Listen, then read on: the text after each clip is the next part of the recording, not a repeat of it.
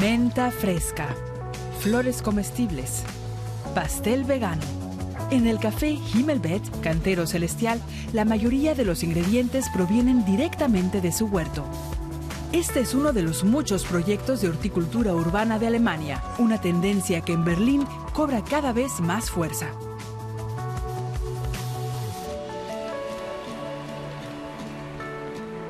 Me interesa aprovechar estas superficies baldías en medio de la ciudad para la horticultura ecológica y para poder mostrar de dónde proviene lo que ingerimos. También el valor educativo, porque permite enseñarle a la gente qué es posible, cómo se hace y que lo puede hacer uno mismo. Y aún mejor, en grupo.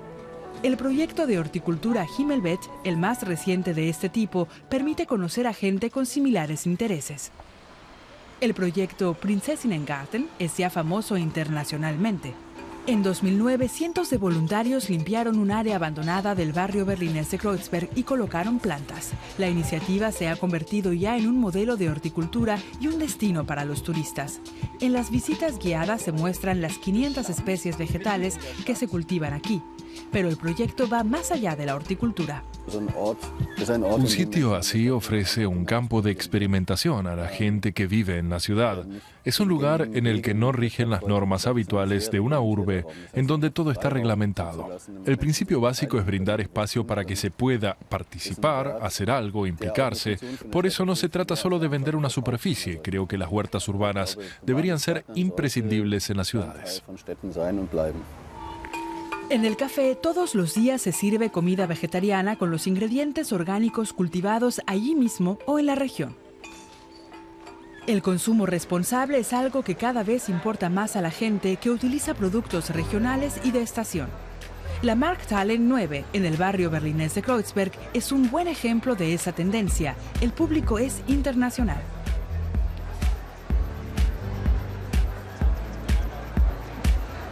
Aquí, muchos pequeños agricultores de la región comercializan sus productos.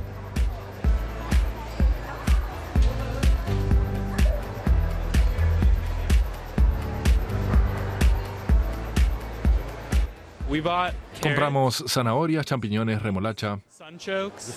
Muchas cosas saben mejor si no son industriales y creo además que son más sanas. También de menor impacto medioambiental porque el transporte es más corto. En uno de los puestos solo venden productos de Uckermark, una zona cercana a Berlín. La región de Uckermark queda a unos 100 kilómetros al norte de Berlín. Cuenta con terrenos cultivables, bosques y lagos. Su desarrollo económico es débil y el precio de las viviendas es asequible.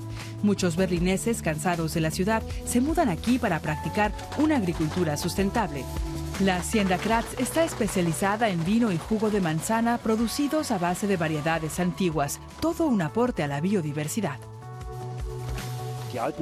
Las variedades más antiguas, en contraste con las nuevas, tienen a veces sabores muy interesantes, que faltan en especies modernas, en las que se perdió por motivos prácticos, por ejemplo, la capacidad de transporte.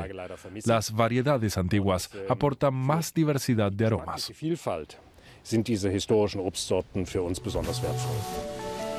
La finca Kratz existe desde 1870 y fue restaurada ecológicamente y con detalle. Así, la antigua cochera es ahora una vivienda turística.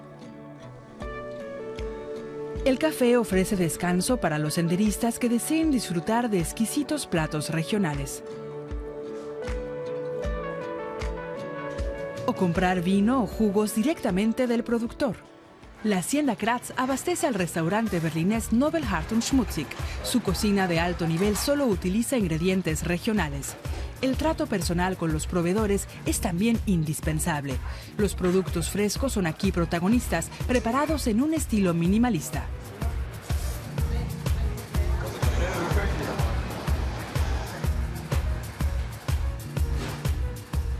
Los comensales pueden ver la cocina y cómo se preparan los platos.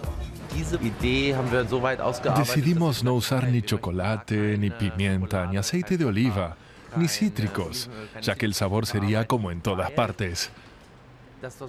Quien venga aquí sabe que podrá gozar del sabor de Berlín, de Brandeburgo o de Mecklenburgo ante Pomerania.